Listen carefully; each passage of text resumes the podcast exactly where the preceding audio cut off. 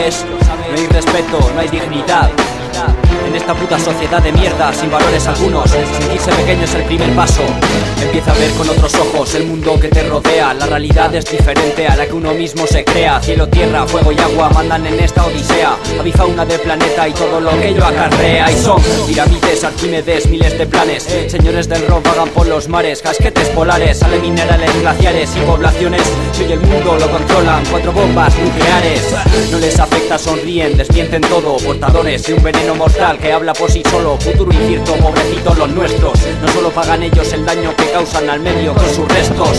Secuestros, armas, caza por diversión y concesión. Con esta confesión confecciono el dolor que yo produce en este cuerpo pálido. Sin sentido apático, lunáticos al favor del cambio climático. No entienden nada, no saben nada, lo quieren todo. Van a acabar con el clima, con la cima de su nación. Vitaminas al por mayor y un poco de comprensión. Somos hijos de la madre naturaleza, no de un dios. No, de un dios. no entienden nada, no saben nada, lo quieren todo. Van a acabar con el clima, con la cima de su nación. Vitaminas al por mayor y un poco de comprensión. Todos vamos en la bola que el universo proyectó.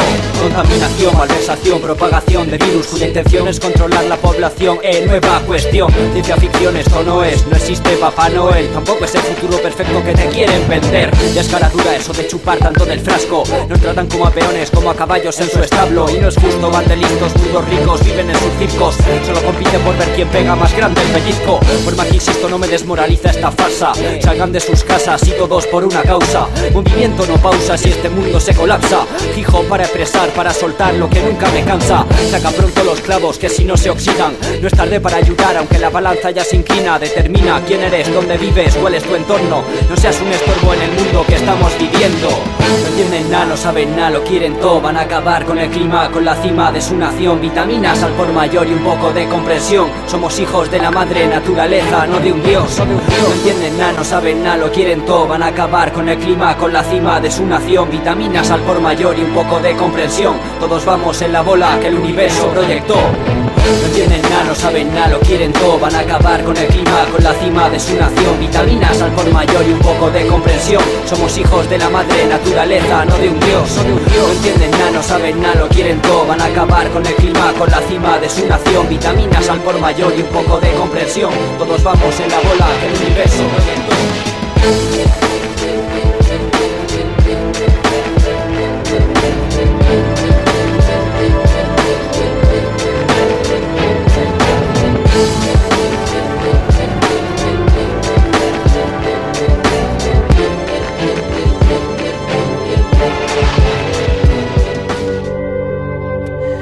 Buenos días, buenas tardes, buenas noches.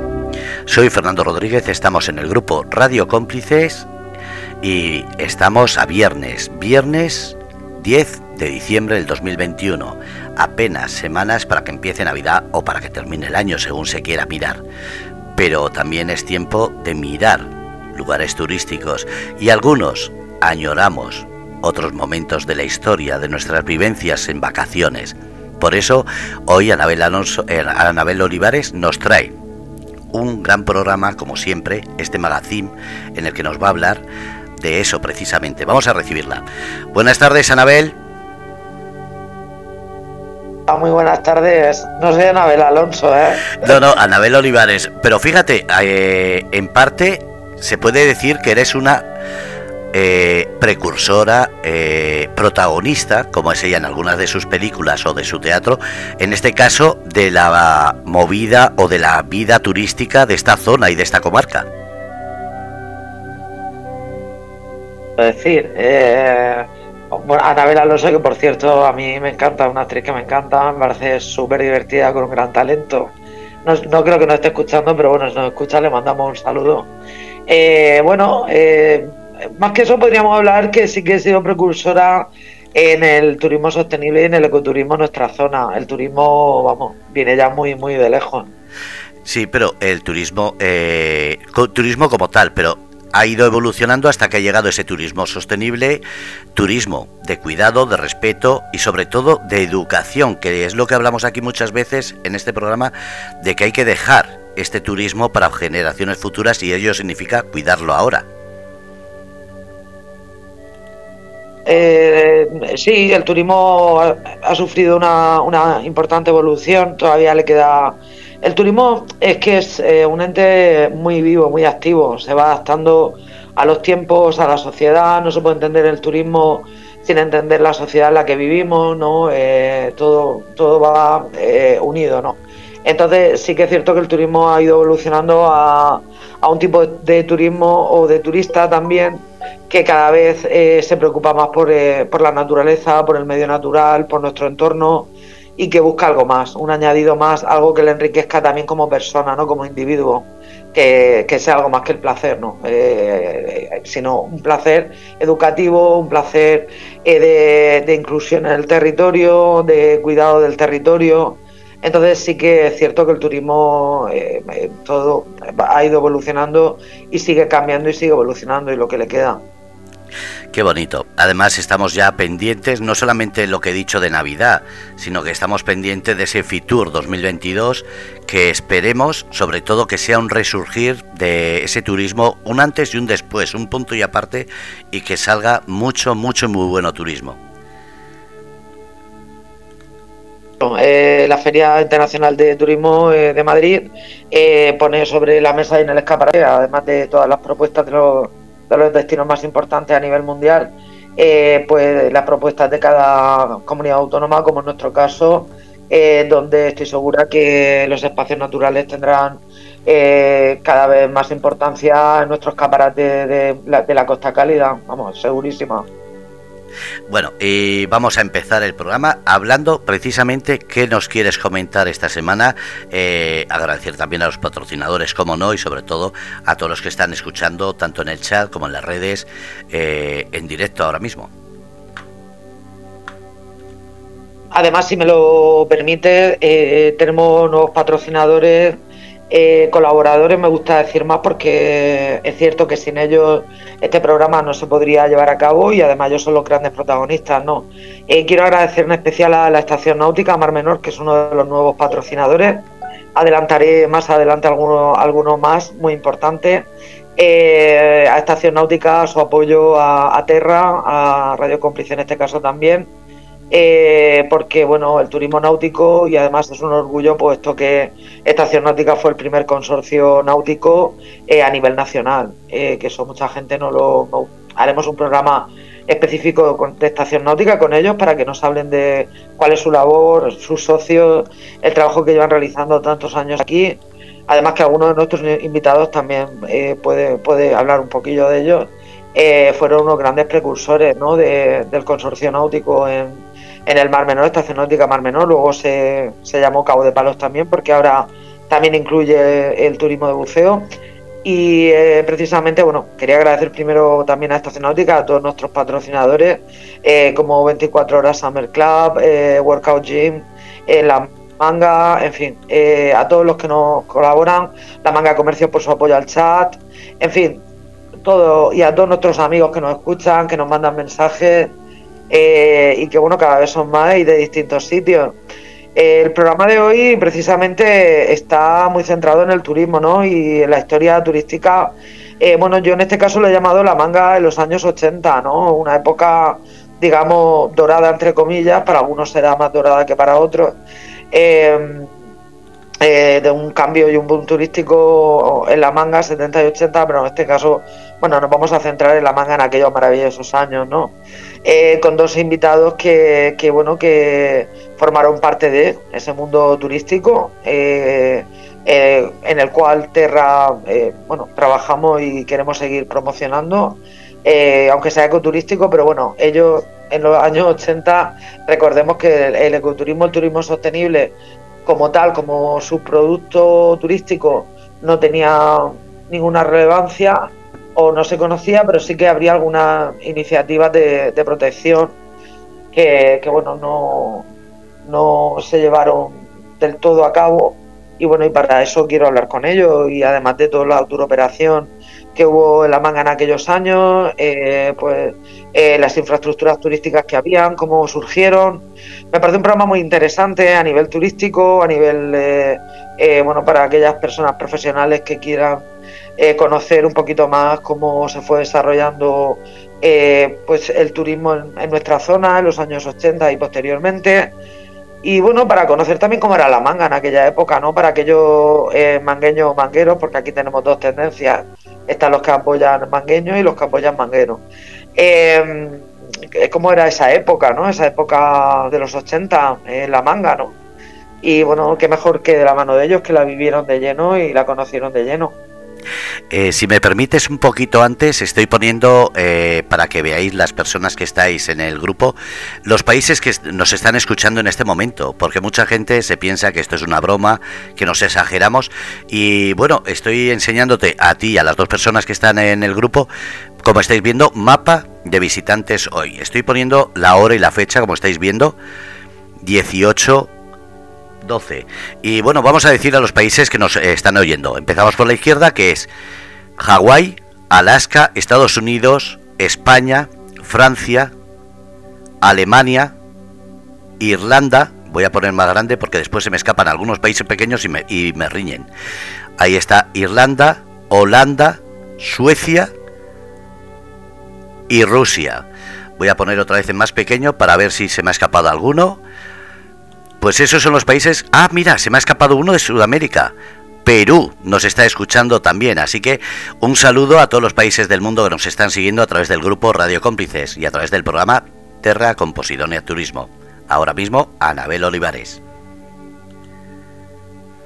Ahora mismo el mapa y la verdad que me está sorprendiendo bastante, porque, bueno, la semana pasada tuvimos también oyentes de Nueva Zelanda, que nos hizo mucha ilusión, y es verdad que Hawái, eh, efectivamente, y creo que es, Perú también, o Ecuador. Es Perú. Eh, Perú, es que no se se ve muy pequeño. No, no, se ve, mira. Y luego eh, ahora mismo sí que se ve bien. Ahora, efectivamente. Sí, para que vea para que vea la gente que no engañamos, sino que estamos en directo ahora mismo en los países. Cuanto más azul es más gente, como estás viendo, ahí se ve. Lo que pasa no puedo enseñar las IP porque es ilegal, pero para que veáis y si comentéis que esta es la realidad. No, pues nosotros somos una radio online con todos estos seguidos. Y en Europa tenemos, a ver, ¿me podía agrandar un poquito el mapa de Europa? Sí, claro. Estoy viendo aquí, eh, sí, estoy viendo España. España. Efectivamente. Está Irlanda. Reino Unido, Irlanda. Está España, Francia, creo que Holanda, eh, Alemania. Bélgica, Luxemburgo, ¿no? No, esos no. Eh, espera, eh, primero una cuestión. Luxemburgo. azul clarito. Sí, no, eso es eh, la zona de los Países Bajos. Lo que pasa es que, como señala en este mapa, no todos los países, sino que hace una especie de, de, ah, barrido y entonces Luxemburgo. Sí, en la zona de Países Bajos lo nombra como Holanda, pero son todos los Países Bajos, igual que Irlanda, Suecia, que está aquí, China, eh, China, perdón, Rusia China hoy no está, pero sí se suele poner eh, durante, el durante la tarde. Iré actualizando el mapa para que veáis. Pues sí, sí. Bueno, bueno, los Países Bajos y Francia no escuchan los dos, ¿eh? Sí, y Alemania también tenemos muchos seguidores que, todas las semanas es un turismo que nos escucha, no solamente en este programa, sino que nos siguen eh, ya desde hace, llevamos cuatro años en antena, pero parece de interés eh, el escuchar eh, cosas de España y sobre todo de Murcia, que es lo que hablamos, y la verdad es que tenemos una serie de seguidores que son fieles.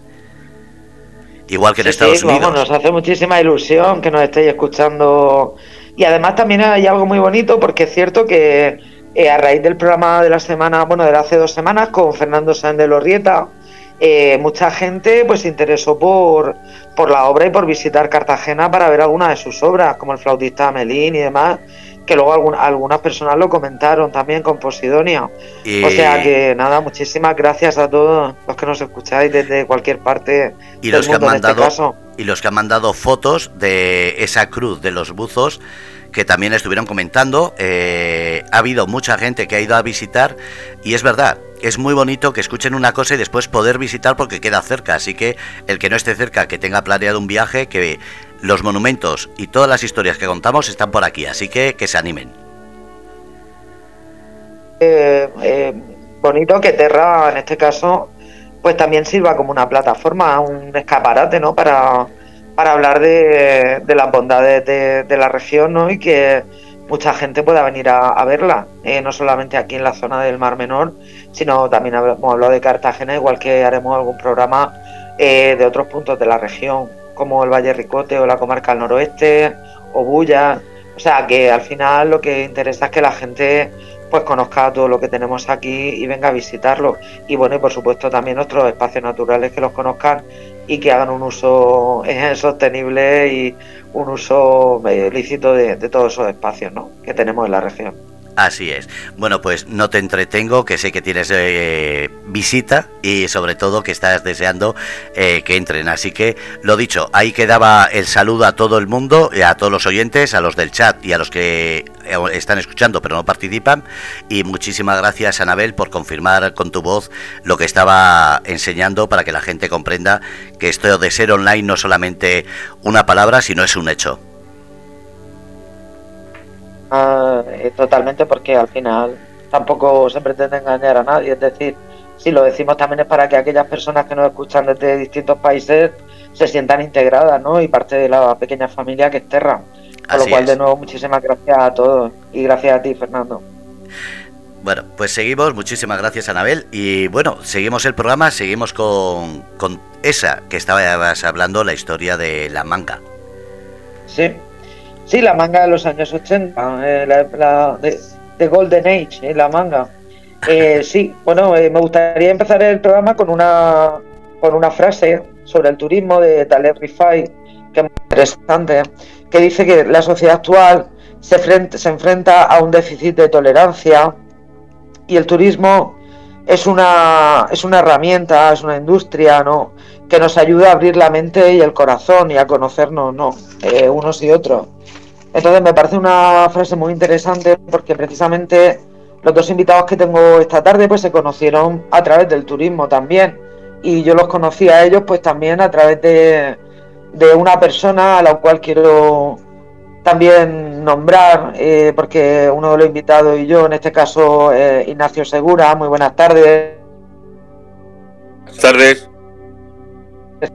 acordando que no quería dejar de nombrar y Amara cuando lo diga te va, te va, te va también a acordar de Consuelo eh, Espinosa, eh, de Santiago de la Ribera, de que, nos conocimos a través de ella en una en una fiesta en la romería de San Blas, no sé si te acuerdas. Recuerdo perfectamente porque era íntima amiga de mi mujer que para descanse y es una gran una gran persona. Aquí va nuestro, nuestro recuerdo para ella. En mi caso, una gran amiga también y que se le echa muchísimo en falta en este, en este sector también. Bueno, Ignacio, muy buenas tardes y bueno, nuestra, nuestra siguiente invitada es otra persona del mundo del turismo que lleva toda su vida también trabajando en el sector eh, y que bueno, eh, es conocida por todos en la manga también. Patsy Baens, buenas tardes. Hola, a ver, buenas tardes. Pero las gracias a los dos por, eh, por haber aceptado el guante que os tiré para, para estar esta tarde en Terra hablando del turismo de los años 80. Gracias a los dos. Siempre para mí es un placer. Sí, es un placer. Para mí también.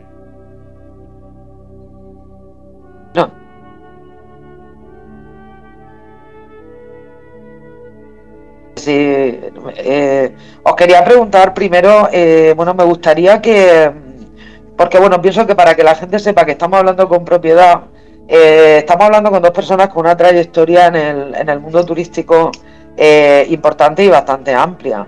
Entonces me gustaría empezar, Pachi, me gustaría que nos contara un poco cuál fue tu primer contacto con el turismo y que nos hagas un pequeño resumen de, tu relación con el mundo turístico.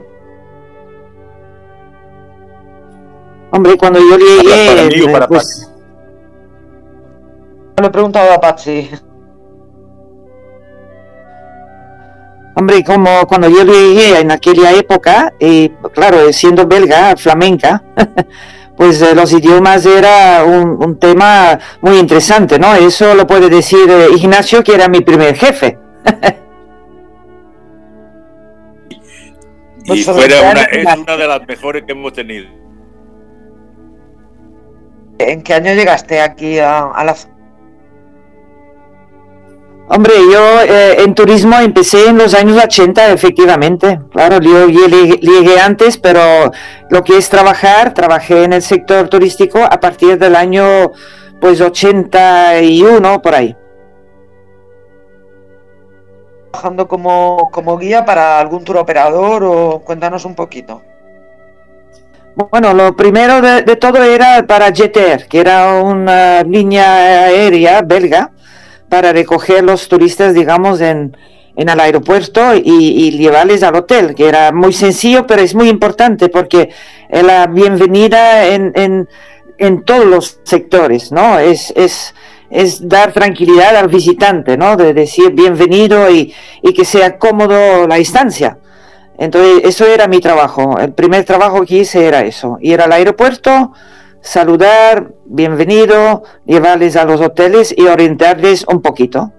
Y luego ya empezaron eh, las excursiones y claro, en aquella época tan rústica, por decirlo de alguna manera, pues eh, en una excursión no hablábamos en un idioma. Yo en mi caso a veces lo hacía en, cuatro, ¿no? O en cinco. Y eso hoy en día eh, pues, parece mentira, pero así fue, ¿no? Y claro, las excursiones eran eh, con todos los tour operadores que trabajaban en pool. Y como he dicho antes, en eso Ignacio es el hombre para poder decir cómo funcionaba aquello, más que yo, porque yo era una colaboradora, más que yo no organizaba, ¿no? Yo, a mí me decían lo que tenía que hacer y, y ya está tú formabas, digamos, parte de la, de la cadena de, del pool, en este caso de Jeter, ¿no? E iba el vuelo, ¿no? Llevaría un paquete de vuelo con alojamiento en la zona, ¿no? Sí, efectivamente. Pero normalmente nosotros recibíamos lo mismo a Neckerman que a Jeter. Pero claro, date cuenta de una cosa. En aquel entonces poca gente hablaba idiomas. Para buscar cuatro guías diferentes uno de holandés, tal, tal, no, llegan, no llenábamos los autobuses. Por lo tanto, la idea se nos ocurrió de que tiene que ser una chica que hable cuatro idiomas y que naturalmente dentro del autobús pueda ir 10 personas belgas, 10 personas alemanas, 10 personas. Y esa fue Patsy la que nos solucionó muchos problemas. En aquella época cuando se empezó con la operación también de Neckerman, yo recuerdo que también había otros guías, ¿no? De Saga, de Thomas Cook, también, en fin, Neckerman y demás. Eh, yo recuerdo, eh, bueno, primero, antes de meternos de lleno en, la la operación, me gustaría también, Ignacio, que nos comentara un poco tu trayectoria profesional, que creo que es muy interesante. Bueno, yo llegué de Roquetas del Mar, Normalmente estaba en una agencia de viaje, me trasladaron aquí a llevar la dirección de, una agencia de viaje y ahí empecé. Entonces la agencia de viaje normalmente teníamos tour operadores. Esa fue mi primera etapa, en el cual eh, llevo ya 40 años que está en el aeropuerto de San Javier, combinado todo con lo que es los 9, 8, 10 años que tuve en la misma manga.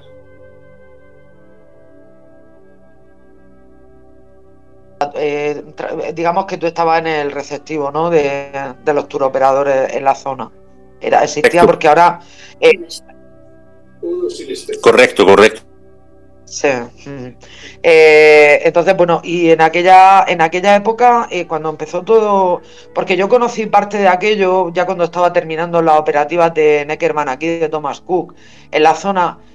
¿cómo, ¿Cómo fue ¿Qué, cambio eh, sufrió, digamos, la zona con todas las llegadas de los tour operadores aquí? Como Saga, Thomas Cook, Neckerman. Yo recuerdo que los hoteles tenían a lo mejor un 70% de plazas reservadas con estas tour operaciones, como Neckerman. Entonces, ¿qué ¿qué cambio, surgió? ¿Qué cambio visteis vosotros que empezó a sufrir la zona, los, locales de la zona, eh, los pueblos colindantes? ¿Qué cambios visteis más plausibles? un cambio enorme, porque normalmente se empezaron a abrir, pues más bien supermercados, y aparte de eso, las paradas de taxis empezaron a funcionar fantásticamente, y normalmente eh, se vio todo lo que abrían de bares, restaurantes, porque eh, la manga en aquel entonces era un herbivero. ¿eh? Cuando salíamos por de noche teníamos tres o cuatro discotecas a nuestra disposición y en, todos los conceptos ha, ha habido un, cambio en aquel entonces muy superior, naturalmente. Ahora eh, por lo que se ve, eh, no es lo mismo en todos los conceptos, pero aquello, la, manga en aquel entonces era un, vivero de, gente. Ah, principalmente ese tour operador de la zona que venía aquí, que bueno, ya se ha perdido prácticamente, eh, que venía principalmente buscando sol y playa, ese producto venía buscando alguna cosa más, algún, algún producto complementario. En aquel entonces solamente la gente era sol y playa, no se había, no se había descubierto otra vez lo del turismo eh, religioso, ni lo del turismo, etcétera, el turismo de era solamente sol y playa, verdaderamente lo pasaban bien, sol y playa y diversión, porque en aquel entonces la manga eh, con las con las escuelas de velas de día y los, los restaurantes y, y normalmente los dos o tres discotecas que funcionaban a tope y 100%, pues eh, la gente se lo pasaba muy bien. Podríamos decir que el turismo que venía era un turismo para disfrutar del clima y luego para el ocio, ¿no? Para pasarlo bien. Eh, ¿Podríamos hablar ya en aquel entonces del turismo gastronómico? ¿Venían los clientes buscando gastronomía de la zona o no?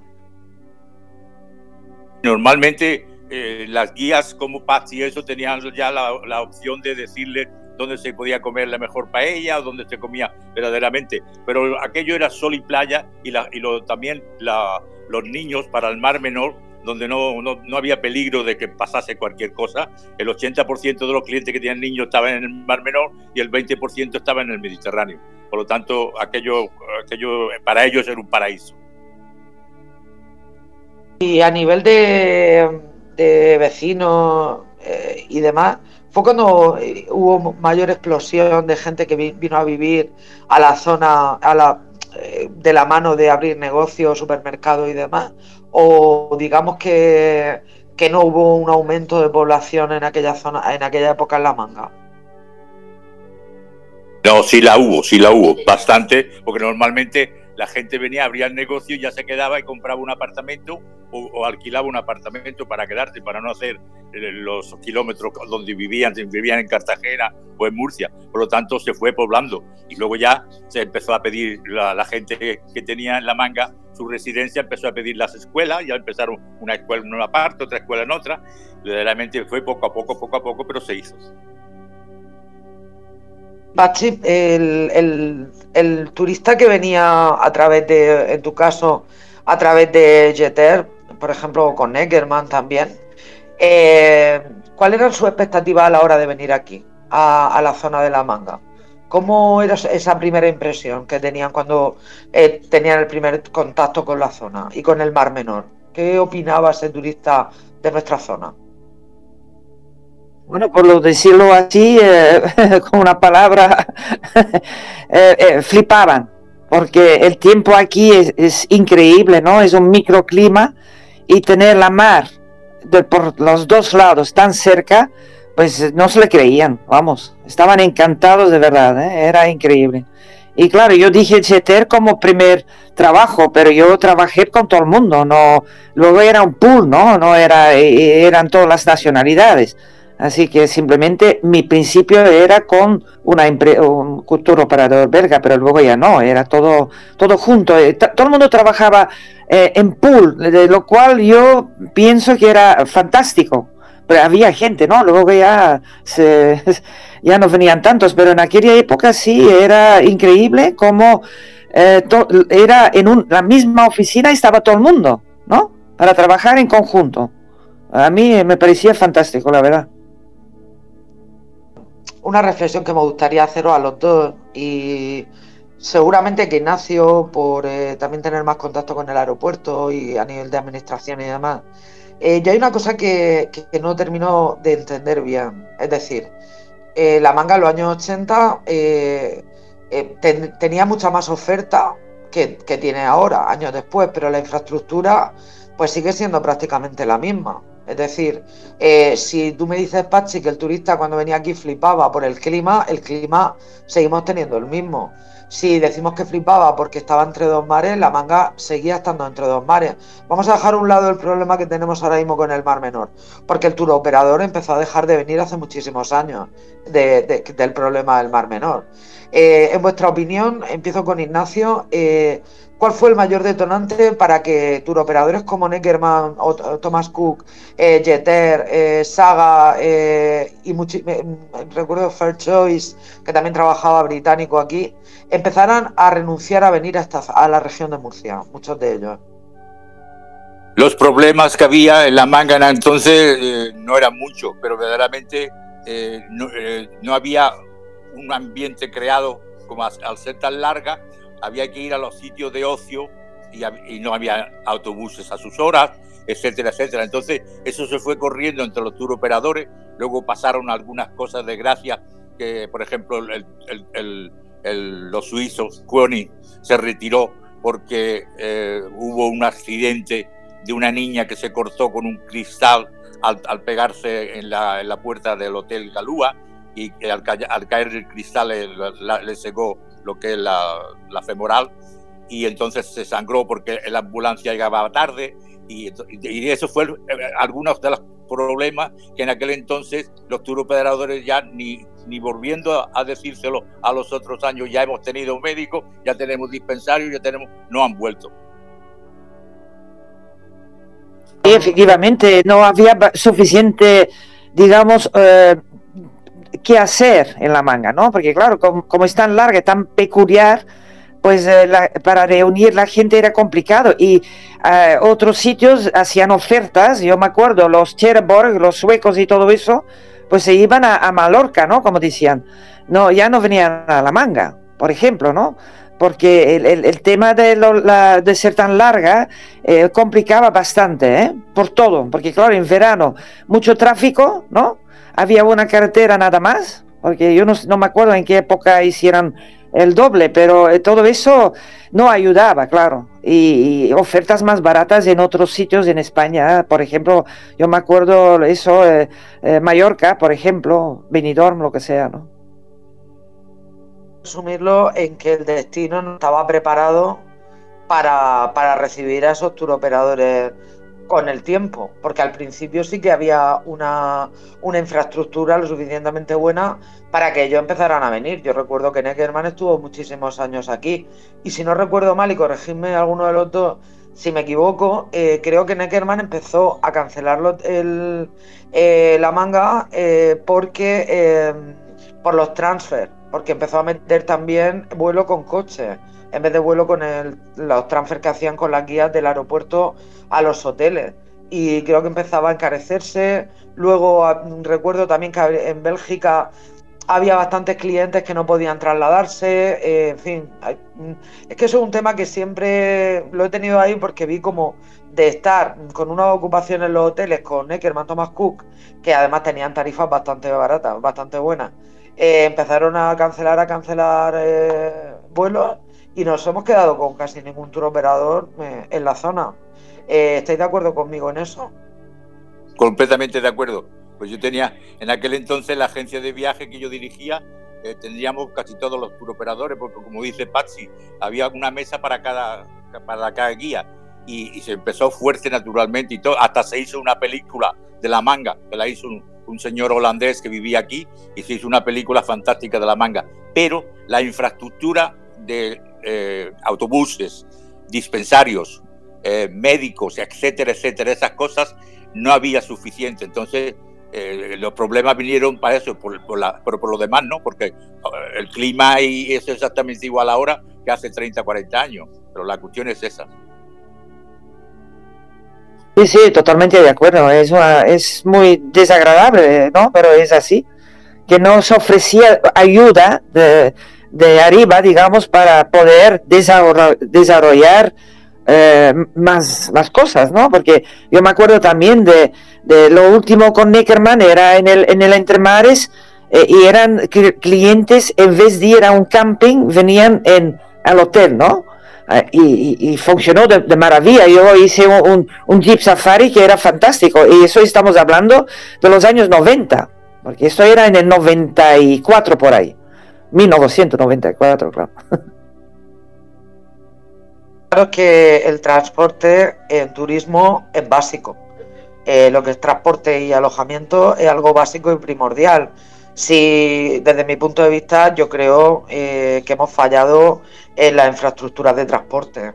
eh, en la región, en los transfers del aeropuerto. De hecho, uno de los mayores ejemplos que podemos tener es que la Manga Club tenía sus propios transfers para, para recoger a los clientes en el aeropuerto y llevarlos al hotel, porque si no esos clientes no podían. Entonces creo que se nos ha quedado bastante grande el destino turístico para las políticas turísticas realizadas. No sé si estáis de acuerdo conmigo.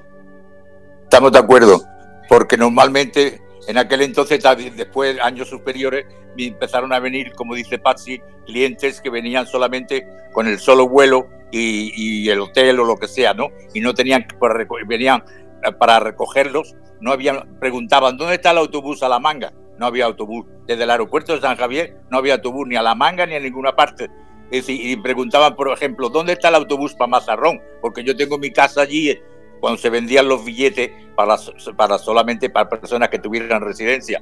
Y como no había infraestructura, el, fallo del transporte siempre ha sido un problema. Totalmente de acuerdo. Eh, tenemos un. Ahora sí que tenemos un transporte desde, desde el aeropuerto de. el nuevo aeropuerto de Murcia, de la región de Murcia, eh, a, la, a la manga. Hay un autobús directo. Entonces, vamos a remontarnos de aquella época a, a, esta época, a día de hoy. Ahora, ¿cuál creéis que sería el principal problema para atraer a turoperadores a la zona?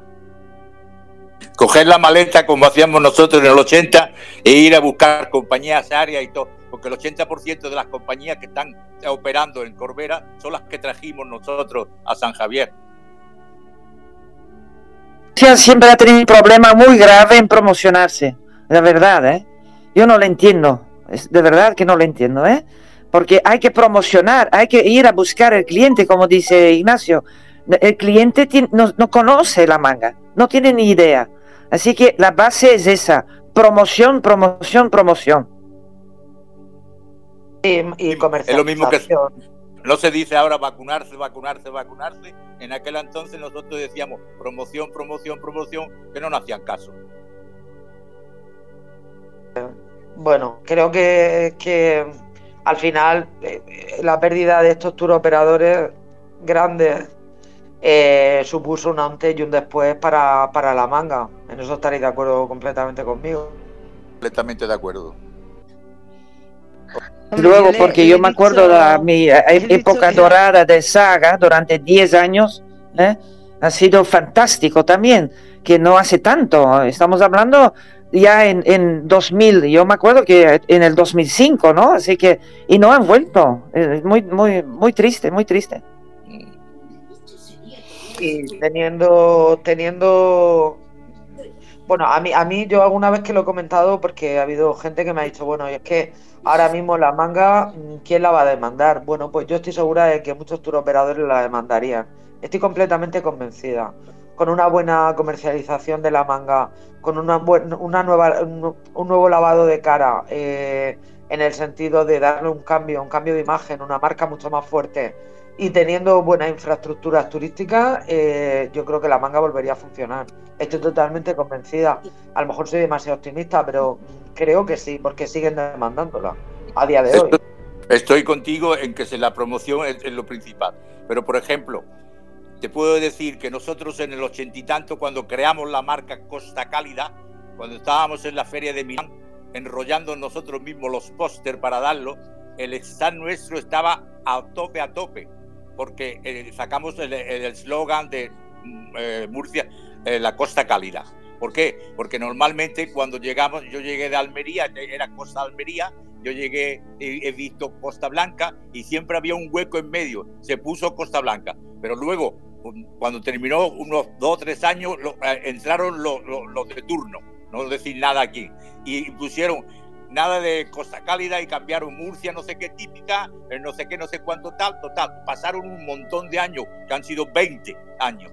Y ahora, después de 20 años, han vuelto a lo mismo a lo que empezamos nosotros en el 82, 83. Murcia, Costa Cálida, que es lo que falta. Porque normalmente todo lo que es la cornisa, estamos en Costa Brava, Costa de, Alazar, Costa Blanca, y había un hueco hasta Costa de Almería, y el hueco era nuestro, Costa Cálida, que es lo que tenemos, y luego ya empezaba Costa del Sol, Costa de Cádiz, etcétera. Pero no, aquí eh, cada vez que eso no, se ha seguido una regla completa, es decir, Costa Cálida, Costa de que el nombre se quede siempre. Ahora, después de 20 años, han vuelto a caer otra vez, decía, oh, ese, ese, nombre que, que corresponde gente que no le gusta que sea la costa cálida, pero es que al final la región de Murcia es la costa cálida. Entonces, el mayor error que hubo es cambiarle una, la marca turística a la región. Eh, creo que fue por non-typical, que no representa nada. Eh, y luego se dieron cuenta, lógicamente, de que eso no iba a ningún sitio, de que era la costa cálida. Región de Murcia, costa cálida, te hace feliz. El eslogan de la región. Eh, me, parece muy interesante lo que acabas de comentar sobre cuando se le puso la marca eh, Costa Cálida, Murcia, eh, a la región de Murcia. Eh, ¿Me puede hablar un poquito de aquella, de aquella época, cómo surgió la idea, quién conformaba aquella iniciativa y demás? Eso vino mayormente del director general que para descanse, que estaba Luis Arroni. Entonces se creó con, con, con unos creativos una marca que parecía un sol, una especie, nosotros llamamos el huevo frito, y normalmente el, el, cartel era un impacto de Costa Cálida, porque claro, vimos el hueco de que llegaba hasta Costa Almería y luego pasaba y ponía Murcia solamente, y en todos los sitios los están y todo Murcia, y luego a, a, a la otra parte venía, y ya empezaba Costa Blanca, tal, tal con venidor, etcétera, etcétera. Y entonces nosotros dijimos, hay que crear una marca, se creó y tuvo un éxito. En Milán fue desbordar completamente. De ahí empezó. Eh, date cuenta si hubo éxito que yo traje tres aviones de golfista para la Manga Club que empezaron solamente en julio y agosto y, y estuvieron jugando al gol y viniendo a la Costa Calda, como decían ellos. Y es fantástico, pero naturalmente cuando tú le cambias a una cosa que lleva bien dos, tres, cuatro años y empieza a cambiarle los nombres y la, gente se... Y eso es lo que pasó. Y en aquella, en aquella época eh, las asociaciones empresariales o las cadenas hoteleras existían más cohesión entre ellas, entre los empresarios turísticos de, de aquella época, eh, para mover el turismo de la región hacia el, hacia el futuro. Porque, eh, bueno, yo también pertenezco al mundo del turismo y a, veces creo que nos falta bastante cohesión, cosa que por ejemplo en, en, en zonas como Benidorm hay muchísima más cohesión empresarial y es mucho más fuerte, ¿no? El turismo también. Entonces, ¿crees que nos falta también, o en aquella época había también mucha más unión eh, con los empresarios? Exactamente te cuento cómo. Normalmente nosotros salíamos para montar un stand con la comunidad junta y nosotros pagábamos de nuestros bolsillos, los, de, los empresarios, yo tenía una agencia de viaje, los del hotel y tal, pagábamos en nuestro bolsillo el 50% de ir a la feria y ellos nos, nos ayudaban con el 50%. Entonces de esa forma había una cohesión, porque no había la azafata y todo, eran las mismas empleadas que vivíamos nosotros. Eh, los que estábamos repartiendo los folletos éramos nosotros, los que montábamos el stand éramos nosotros. Y ahora no, ahora todo es le dan la orden a alguien, montan un stand, listo y nada más. Y lo, lo, los, los eh, empresarios solamente van a tomarse una cerveza y ya está. Si en este caso siguiese ayudándose a los empresarios a decir, oiga, usted vaya a tal feria, le damos el 50% de lo que usted gaste. Pues entonces, exactamente como antiguamente hubiese, hubiese podría ser ahora. Y eso, eso ayuda mucho. La coacción, mucho, mucho que dice que no podemos luego que estamos muy mal muy mal eh, gobernados ¿eh? muy mal ¿eh? yo estoy realmente eh, triste hay una frase que, que, leí también sobre el turismo que es muy interesante que decía no podemos conocer el turismo si no estamos en contacto directo con él y creo que esa lo que acabamos de hablar Ignacio ahora mismo también explica bastante esta frase es decir ¿Quién conoce las necesidades turísticas? ¿Quién sabe lo que se necesita? Los que están en contacto directo con el turismo día a día. En eso estamos de acuerdo.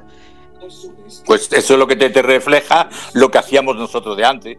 Es decir, que ahí no, ahí no habían azafatas que criar ni nada, solamente eran los empleados nuestros de los hoteles y todo, se, designaban el hotel tal, y va a venir con dos chicas de recepción. Eh, yo, como agencia de viaje, tenía dos o tres chicas, y eh, todas se turnaban detrás del mostrador dando la misma información general, pero normalmente eh, y, apoyábamos al 100%. Era un trabajo en equipo, realmente, con la administración. Se hacía un trabajo conjunto. Eh, unos ponían una cosa, otros ponían otra. Eh, ahora muchas veces creo que nos hemos acomodado, en cierto modo, a que también la administración lo haga todo y luego nos quejamos cuando deberíamos nosotros también ser parte implicada en las acciones turísticas y ser nosotros los que lleváramos la batuta para ciertas acciones turísticas, no llevar, dejarnos nosotros llevar como, como si estuviéramos en el agua.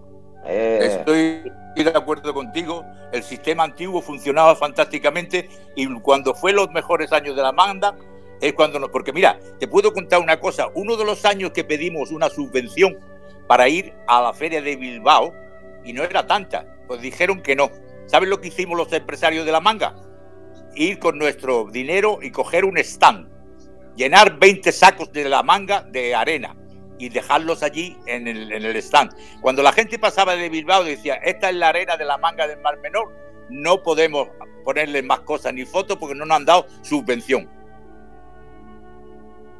Eh, eh, de esa anécdota he oído hablar, eh, la verdad.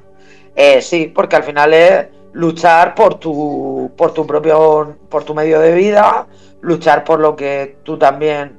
Y muchas veces creo que no, no llegamos a, o las empresas turísticas eh, no llegan a, solaparse con las directrices de la administración, porque sí que es cierto que, vuelvo a repetir, eh, muchas empresas turísticas eh, se dejan llevar y no ponen sobre la mesa ciertas cosas y la administración debe estar mucho más pendiente y mucho más al servicio de las demandas que tienen las empresas turísticas, porque al final son ellas las que hacen el turismo en la región, ¿no? Entonces son ellas las que tendrían que marcar junto a la administración las políticas turísticas de esta región. Y creo que ahí en ese sentido andamos bastante perdidos todos. Eso ya te digo que aquello fue una demostración un poco nuestra y a la semana y media nos llamaron y empezaron a, empezaron a hacer las ayudas 50-50, cuando vieron lo que habíamos puesto nosotros, los sacos de arena solamente, y con el cartel de que no nos habían ayudado. Y eso, de ahí empezó todo reivindicando. Eh, luego te quería preguntar también, eh, bueno, a, lo que me sepa eh, responder, la creación del primer consorcio náutico de, a nivel nacional, que fue la estación náutica, que bueno, ahora mismo tampoco pasa por su mejor momento. En aquella época fue muy fuerte, tenía muchísimos asociados, tenía bastante mucho más relevancia que debe de volver a tener desde mi punto de vista eh, con el turismo náutico, las escuelas de vela. Eh, ¿Cómo surgió la iniciativa de, Estación Náutica Mar Menor? Eh, ¿Conoce cómo, empezó? Sí, eso empezó normalmente con los, con los cuatro ayuntamientos, los dos técnicos del ayuntamiento que de cada eso, la, estaban al frente, de los ayuntamientos se empezó a hablar con los, con los, que tenían eh, pues eh, escuelas de buceo, escuelas de vela, y entonces empezó y fue una, una buena opción de todos, ¿eh? porque ya se reunió la junta directiva, que eran directivos de hotel, me acuerdo de Cabello, estaba al frente de, la estación al principio, y total, fue de, de, bastante envergadura. Luego también se creó lo del, lo del el CAR, de, los Alcáceres y de ahí vino todo, fue una época estupenda. Eh, normalmente eh, deberá seguir ahora porque el Mar Menor sigue siendo el mismo, bueno para Windsor, bueno para Kite, Sur, bueno para Vela y bueno para todo. Por lo tanto, hay que seguir y dándole impulso como antiguamente se hacía. De hecho, bueno, eh, Dionisio, que es el gerente de Estación Náutica, es una persona muy implicada, con muchas sinergias con todo el mundo y sí que es verdad que habría que buscar las fórmulas para poder resurgir, hacer resurgir la estación náutica, pero siempre desde un punto de vista actual. Es decir, hay que ser realista. Hay muchas cosas que hemos perdido que ya no volverán. El pasado está ahí, tenemos que aprender de él también. pero tenemos que mirar al futuro con las herramientas que tenemos ahora mismo y con las empresas que quedan ahora mismo también. No son las mismas. Hay muchas empresas que han tenido que cerrar, por desgracia, de turismo náutico. Eso si hay gente que no lo sabe, pues que tome nota, porque muchas empresas han tenido que cerrar, han echado la persiana de turismo eh, en nuestra zona, eh, por el impacto del COVID y por el impacto también del Mar Menor posteriormente.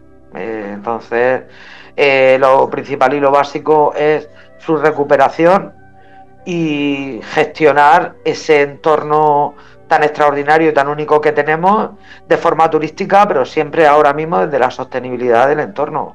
Eso está claro y eso creo que debemos de aprenderlo.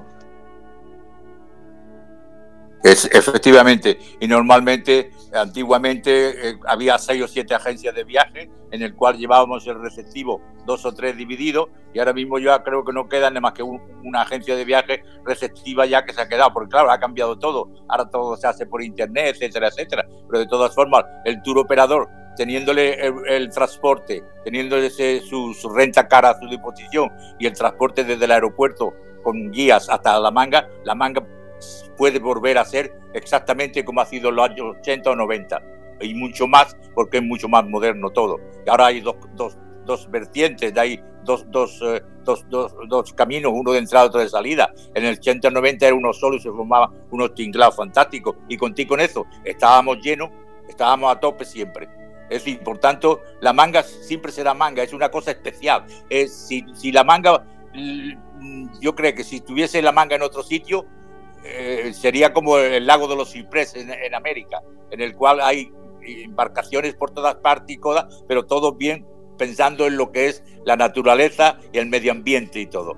Pero lo que no podemos hacer es, eh, es una cosa única. Ese mar menor es único en todos los conceptos, en, salud, en, en, análisis clínico que es bueno para la reuma, la artritis, para todas las cosas estas, y normalmente eso no lo tienen en ninguna parte.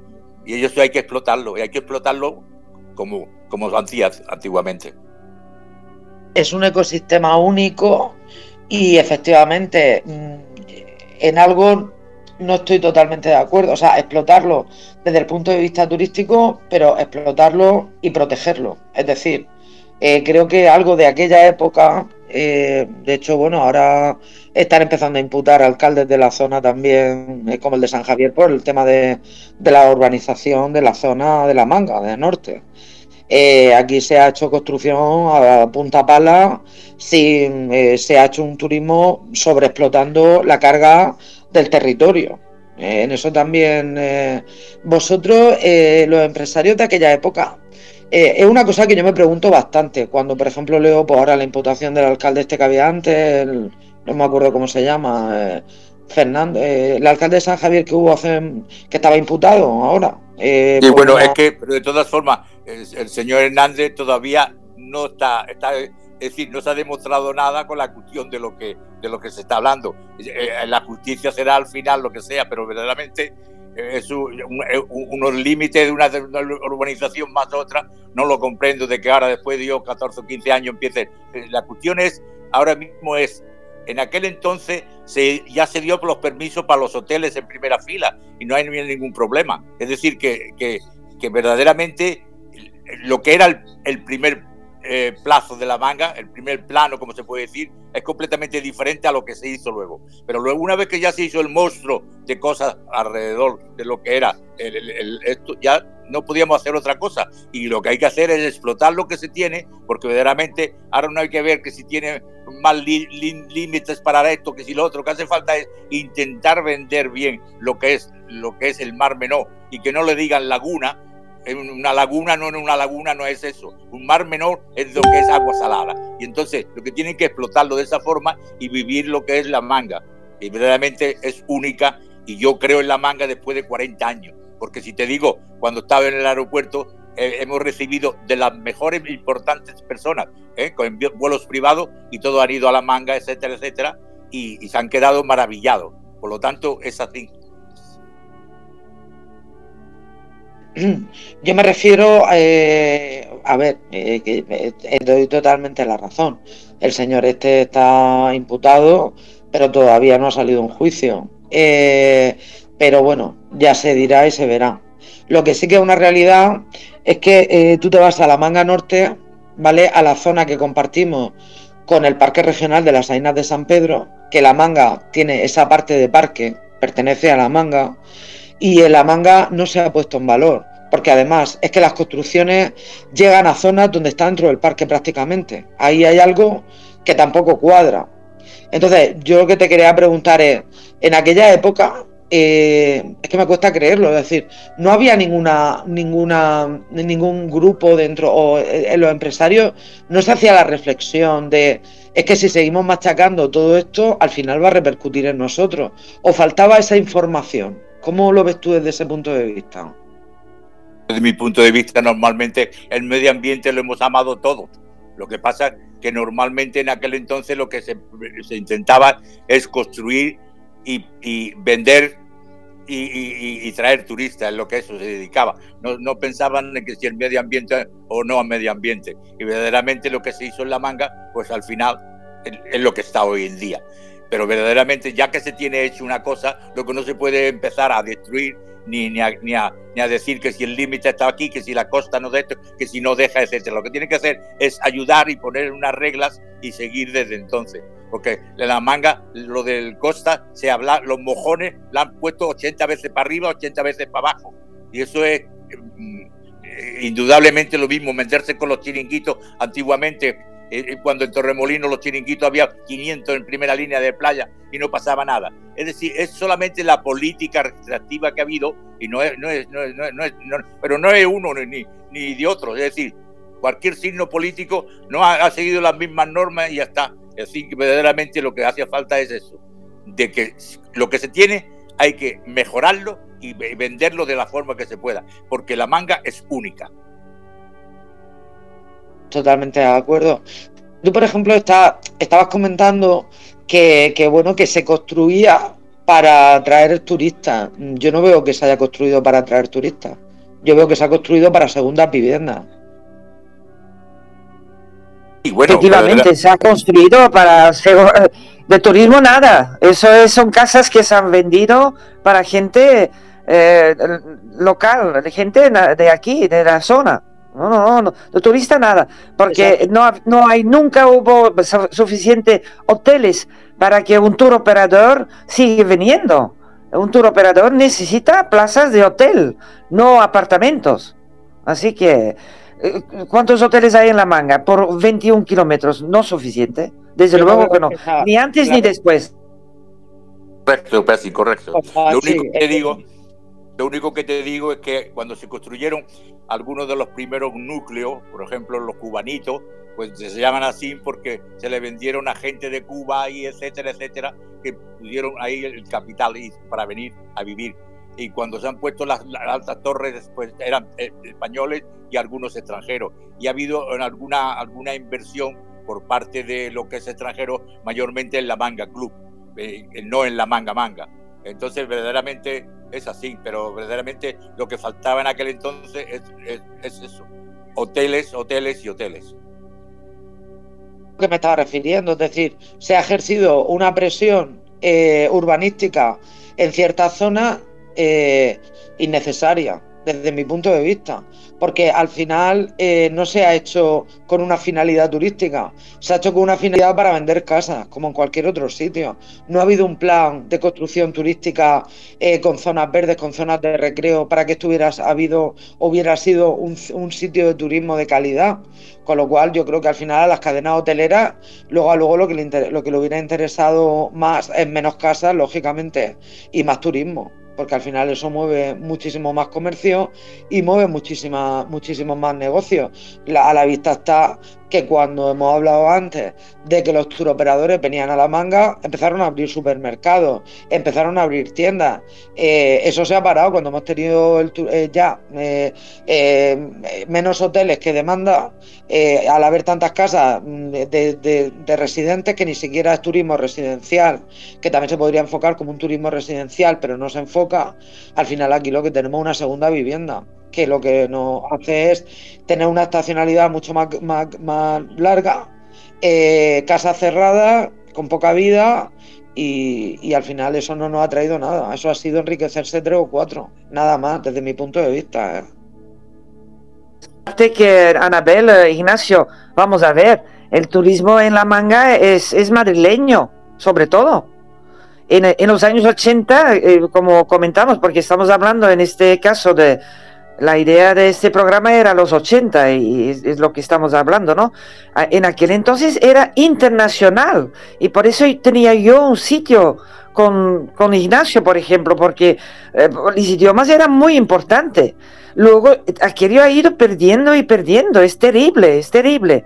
Ya ni saga, solamente los ingleses tampoco ya no venían. Así que eh, turismo, eh, no, turismo internacional no hay ya, hace muchos años, ¿eh? Hay en ciertas fechas del año. Sí, pero normalmente eh, hay en ciertas fechas del año que siguen, siguen viniendo los, los, los, eh, los checos que yo hice y los traje y vienen en alguna época, pero normalmente no hay un, un mercado continuo de, de, de, los ingleses, ya ves tú, han desaparecido todos. Desde, desde, los antiguos hasta los, no hay un, un, tour operador, casi todo el mundo van a venidor, ¿por qué? Porque, porque le dan eh, todo, allí le dan todo, no le importa que si el chiringuito está más allá o más a menos y, no le ponen ninguna pega. Y verdaderamente aquí siempre había un montón de pega con que si, que si la distancia al mar, que si no sé qué, no sé cuánto. Entonces lo que hace falta es hacer las cosas bien, ahora con el medio ambiente, crear también más hoteles porque hace falta y naturalmente irse con la maleta al tour operador y que venga y que lo vea in situ como está. Hace falta una comercialización, pero seguimos, desde mi punto de vista, nos sigue faltando una marca. No tenemos, seguimos sin marca. Recuerdo, además, era de las otras cosas que os quería preguntar. Yo recuerdo haber visto lo de la manga Paraíso entre dos mares. No sé eso de qué época es exactamente. Eso es otra parecida como la antigua de Murcia tal y tal. La marca nuestra es de toda la vida Murcia, no, es como Costa Cálida. Costa Cálida en general. Y tiene Costa Cálida, viene todo. Cuando se dice Costa del Sol, se entra Málaga, Torremolino, Tepona, todo. Cuando se dice Costa Blanca, pues entran todos los pueblos, Vinarot, tal, tal, tal, Benidorm, etcétera, etcétera. Las costas es costa. Entonces, Costa Blanca eh, es de, lo de la parte de nuestra de arriba y Costa de Almería es todo hasta el filo de Motriz. Entonces nosotros somos Costa Cálida desde, desde donde está Vera hasta donde está la otra parte de, de lo que es empieza la Costa Cálida. Eh, perdón, la costa de Almería. Por lo tanto, debe, la marca la tenemos. Lo que hace falta es enseñarla en todos los conceptos. Dentro de esa costa cálida que estamos hablando, eh, también está eh, costa cálida muy genérico, porque si tú dices costa cálida, para mí, por ejemplo, el Valle de Ricote está dentro de la costa cálida, pero el Valle de Ricote debe de reforzar también su submarca Valle de Ricote, porque ofrece cosas que no tienen nada que ver con lo que ofrecemos nosotros. O Sierra Espuña ahora mismo, por ejemplo, Territorio Espuña, Mula, Alama de Murcia y demás. Entonces, eh, o, la, o la comarca del noroeste, la comarca del nordeste, poco tiene que ver con eh, la comarca del campo de Cartagena, Mar Menor, o sea, pero creo que dentro, para mí, eh, una de las soluciones sería trabajar en reforzar la marca Costa Cálida, que creo que engloba bastante bien con el tema de gastronomía y demás, pero dentro de la marca Costa Cálida, la submarca Cartagena debe reforzarse, la submarca Murcia debe de reforzarse, la comarca del noroeste debe de reforzarse, por lo tanto, la marca La Manga del Mar Menor debe de reforzarse, lógicamente, porque tiene una idiosincrasia totalmente diferente. A ver, lógico, pero dentro de Costa Cálida, cuando tú vas con un stand de Costa Cálida, están metidos todos. Y está Cartagena con sus cosas, Murcia con sus cosas y todo. Pero el, el final es, la marca en general es Costa Cálida. Y en Costa Cálida está incluido en la montaña del Ricote, donde se puede ir, están los balnearios que también. Cada uno tiene luego aparte en lo que es. Está de acuerdo. Está pero si estamos de acuerdo, pero lo estás diciendo tú mismo. Es decir, Cartagena con sus cosas, Murcia con sus cosas y La Manga con sus cosas, ¿dónde está? ¿Cuándo es el punto turístico de la región con más plazas hoteleras? ¿Dónde está? Fatal ahora. Que eh, si dijéramos que bueno, la manga es la Urrutia, vale, estamos de acuerdo. Sin despreciar la Urrutia en, ningún caso. Que la Urrutia también se deben de promocionar. Con los nietos, con tal, eh, en el entorno mar menor. Pero es que la manga tiene unas características y creo que tú me puedes confirmar y Pachi también, que la manga fue el motivo principal por el que los turoperadores se interesaron por la costa cálida. ¿Eso es así o no? Así. Normalmente la manga siempre ha sido el punto donde, eh, como dice la tarjeta de visita. Mira, te voy a contar una cosa. En el tiempo aquel empezamos también con lo que era la cuestión del turismo de balneario, etcétera, etcétera. Bueno, pues nosotros, me fui yo a lo que era una asociación de viejecitos que tenían dolores, etcétera, en Holanda, y ya tenían eh, eh y todo. Y la asociación de esa de que tuve el contacto, nos, fuimos a Holanda, hicimos la promoción para venir al Hotel eh, Cabana.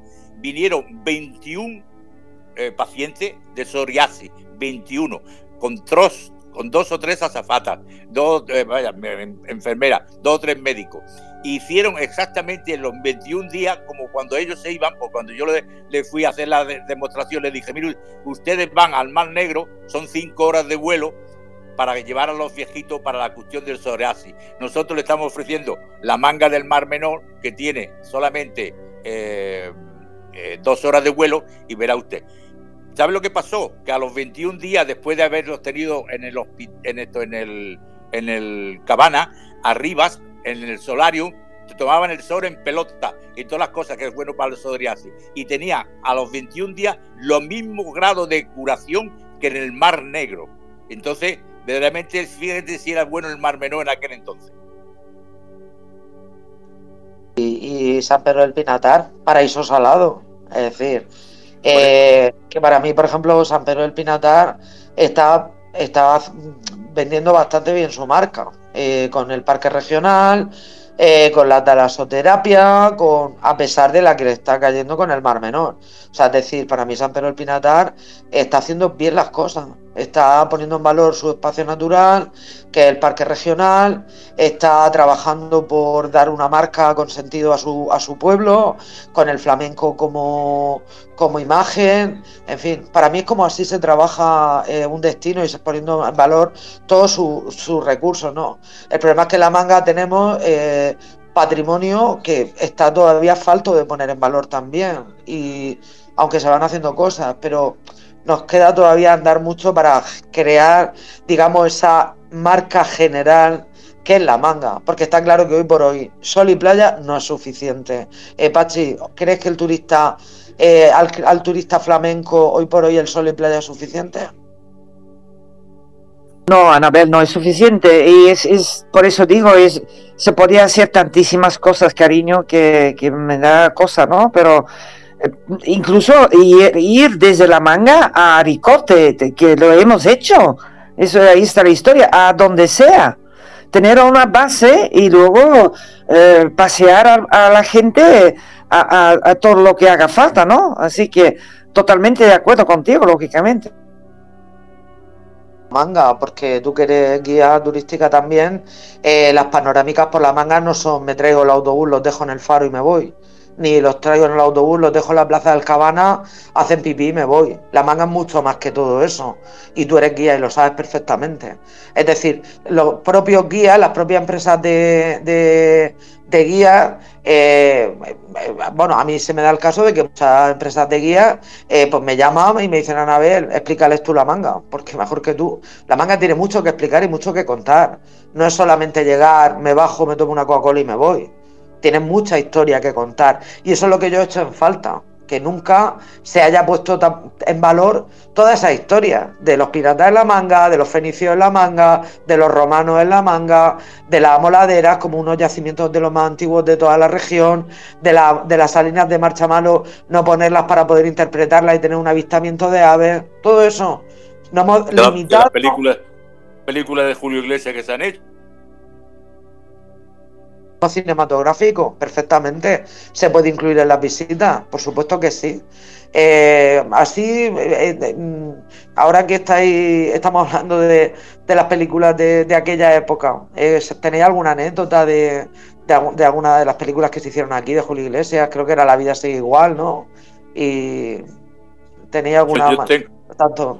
En aquel entonces, nada más que solamente se hizo la, la vida sigue igual y alguna cosa más. Yo tengo muchas anécdotas ya, francamente, de las últimas películas que se han ido haciendo hace 10 años, 12 años, cuando eh, aquí ha sido lo que era el boom de hacer películas. ¿No alguna? Y bueno, eh, todos sabréis lo de lo de Green Zona, Zona Verde. Esa se hizo con, con Mac Damon, estuvo aquí con nosotros casi dos meses en la manga club en el cual se hizo entre Marruecos y aquí, los Alcáceres y lo que es la parte de, San Javier y eso, y se hizo todo eso que parece que está en, Irak o lo que sea, todo es eh, parte en lo que en, el, aeropuerto y esas cosas, eh, parte era en Marruecos y parte era aquí en los Alcáceres, en, lo que es eh, donde está el, acuartelamiento, etcétera, etcétera. Y eso fue una película que ha tenido mucha resonancia y ya se ha hecho aquí, lo que es la, zona verde. Bueno, de hecho, en, internet, bueno, también se han hecho videoclips, en Cabana ha un videoclip también eh, no me acuerdo del grupo Nachapop, no, Nachapop no. Eh, bueno, la última, la última de película de venganza también se hizo aquí en el aeropuerto de San Javier. Estando en Cabana que se rodó el anuncio este de Belén Rueda, que se tira de un barco de allí de Tomás Maestre, además, que se alojó ahí en Cabana, un anuncio que era de leche, no sé qué, que se tiraba del mástil y era la doble la que se tiraba y estuvieron aquí también. O sea que bueno, hubo... que se ha hecho también que se ha hecho, la de Terminator 6, que vinieron y se rodó todo en lo que era eh, hoy en día es Corbera y verdaderamente se, empleó cuando estaba el aeropuerto todavía eh, sin abrir, se empleó toda la carretera como si fuese México, con carteles de México y se hizo varias tomas de lo que es eh, la película de Terminator 6. Sabía yo lo de Terminator 6.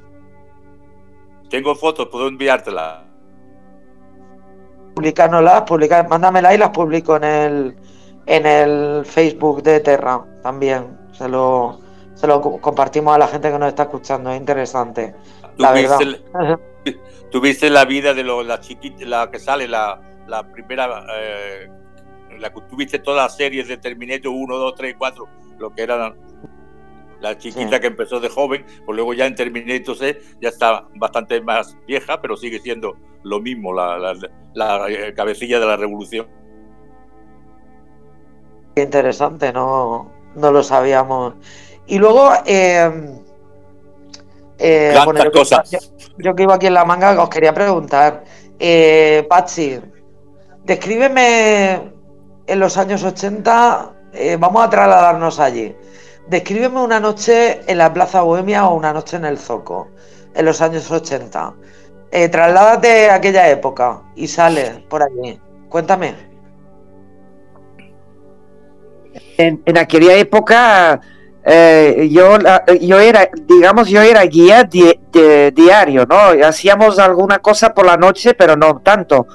Pero eh, en la Plaza Bohemia en concreto, mm, yo no me acuerdo mucho. Soco había, por supuesto, los, los, los bares, ¿no? Pero en el turismo mm, no era para tanto. Eh. El Galúa era siempre, siempre ha sido el hotel que más me ha gustado en, en, la manga y tenían sus cosas dentro del hotel, ¿no? Y la plaza, bueno, la plaza ahí estaba. Yo no me acuerdo mucho de eso y lo, en el foco eran los, los pubs, ¿no? nocturnos. teníamos dos discotecas fantásticas de aquí de aquella época habla de las discotecas de la manga. Eh, ¿Estaban abiertas en invierno también? Invierno y verano, a tope.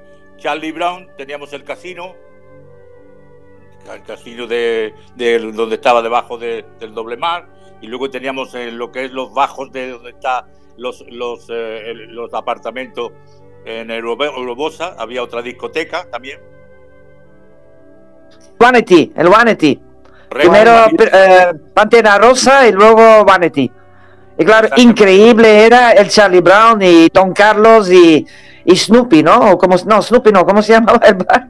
Era un complejo fantástico, claro que sí, eso son los años 80, efectivamente.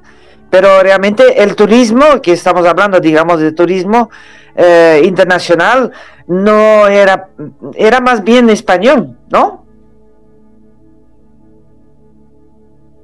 A mí, lo que, o sea, eh, la pregunta te la he hecho para que nos pudiéramos trasladar a aquella época, ¿no? Eh, a los 80, pues con esas discotecas abiertas, eh, como estaba comentando también Ignacio, con las discotecas. Yo recuerdo cuando yo era pequeña que oía lo de la trip, la fiesta de las pumas de la trip, que iba todo el mundo para allá también.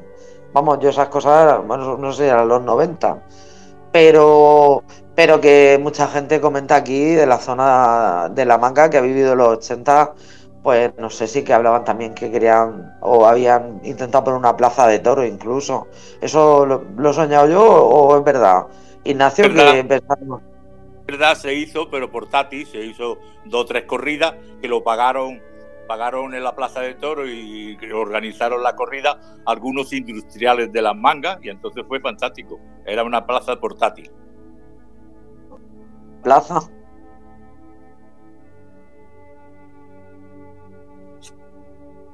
¿Dónde pusieron la plaza?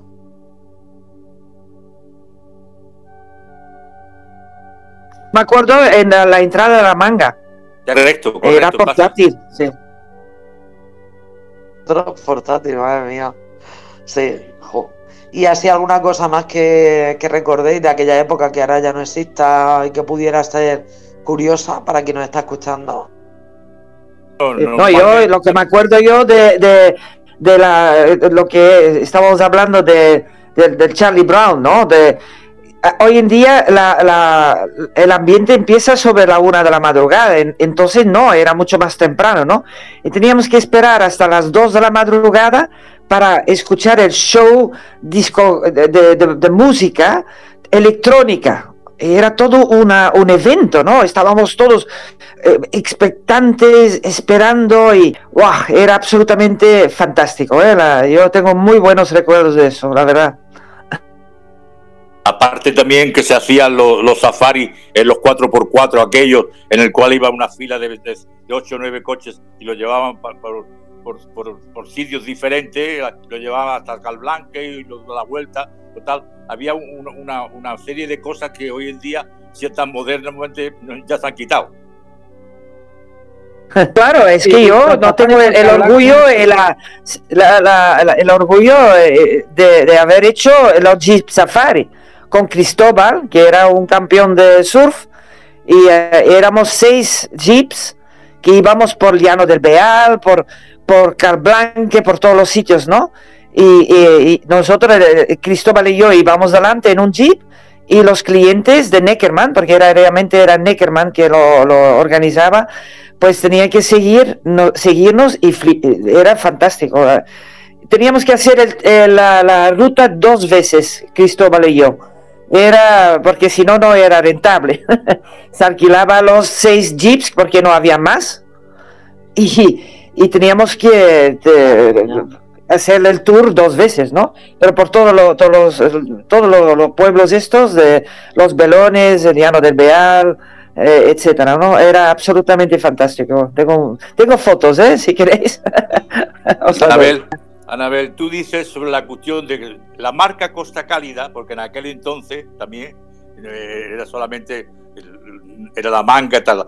Nosotros nos, empezamos siempre con la manga, manga, y luego ya empezó con la costa cálida, etc.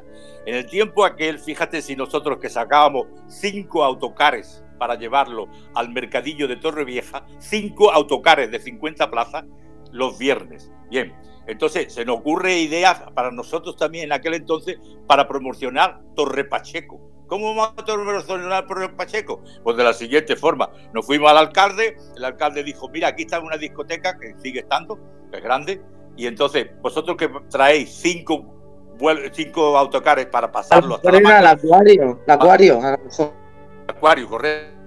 Entonces pasáis por aquí y os paráis, tomáis una, una copa de, sangría, de descansado, y os, damos un meloncito pequeño donde va dentro de una red y pone Torre Pacheco. Un éxito, porque al día siguiente, el sábado, salía todo el mundo con el meloncito con Torre Pacheco desde el aeropuerto de San Javier y se lo llevaba a su tierra. Fíjate qué cosa más fácil. Pero es que esa es la parte maravillosa y bonita del turismo. Cuando tú llevas a los turistas de aquí a otros puntos de la región, te los llevas a Ricote, te los llevas a Ojo, a Ulea, o te los llevas a Moratalla, o te los llevas...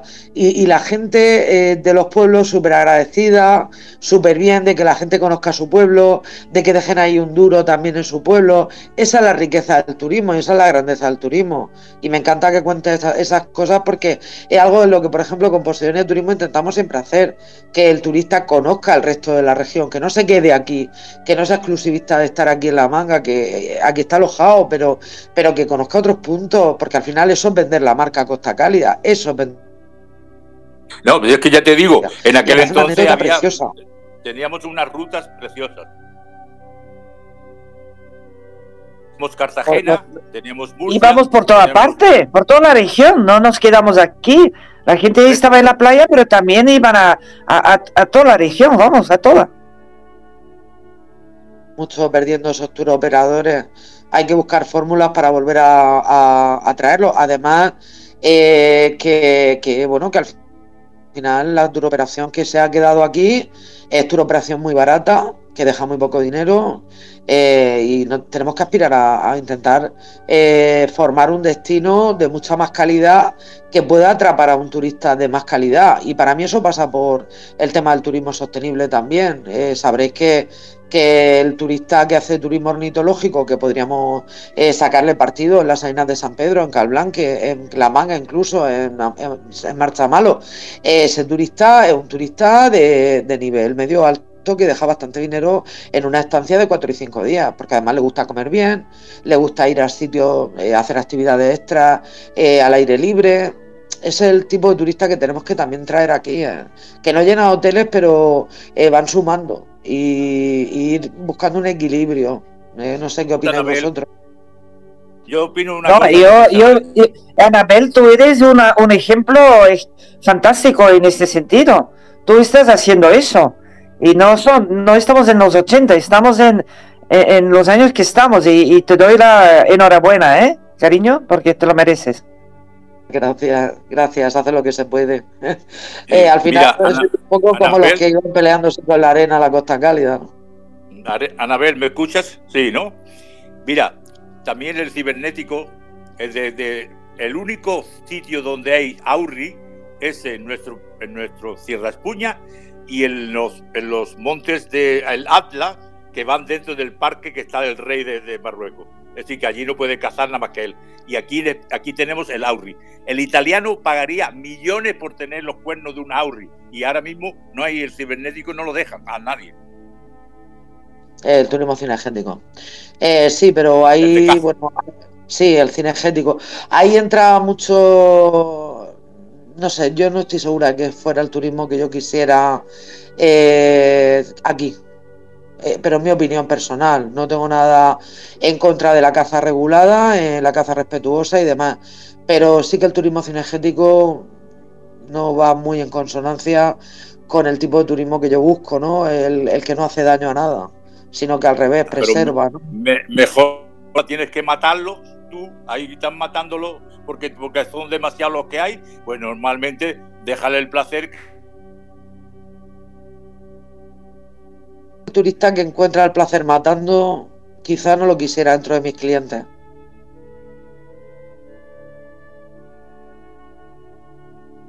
Es una opinión Estoy de acuerdo, Anabel. No, no, para nada, vamos. Hacer matando, lo siento, pero en posibilidad de turismo no, no va a encontrar un proveedor adecuado ya, ¿sabes?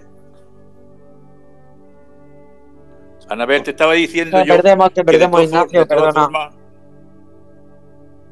Diciendo yo que de todas formas el Auri lo están matando sin, sacar ningún provecho porque normalmente hay demasiado. Te estoy diciendo, eh, tú sabes lo que paga un italiano por, por, por, por ir al sitio donde hay es el Auri, que es el único sitio, se puede decir, de Europa, después de, las montañas del Atlas que es aquí. Entonces, eso bien llevado, porque nosotros eh, eh, verdaderamente hemos tenido peticiones antiguamente, venían en privado, avión privado, venían gente a, lo que es eh, a Murcia o inclusive si le dejaban aterrizar en Albacete y iban ellos a, pegar tiros por allí, por aquella parte, en cotos que estaban, no eran de Auri, eran de otro gacelas o lo que sea, lo que, lo que habitaban, iban a, pero verdaderamente es un, turismo que se le prepara las cenas por la noche, los mediodías, los de esto, es decir, que dejan bastante dinero. Lo que pasa no son masivos, pero de todas formas, si se están matando sin cobrarse nada ni nada, pues, pues puede hacer ya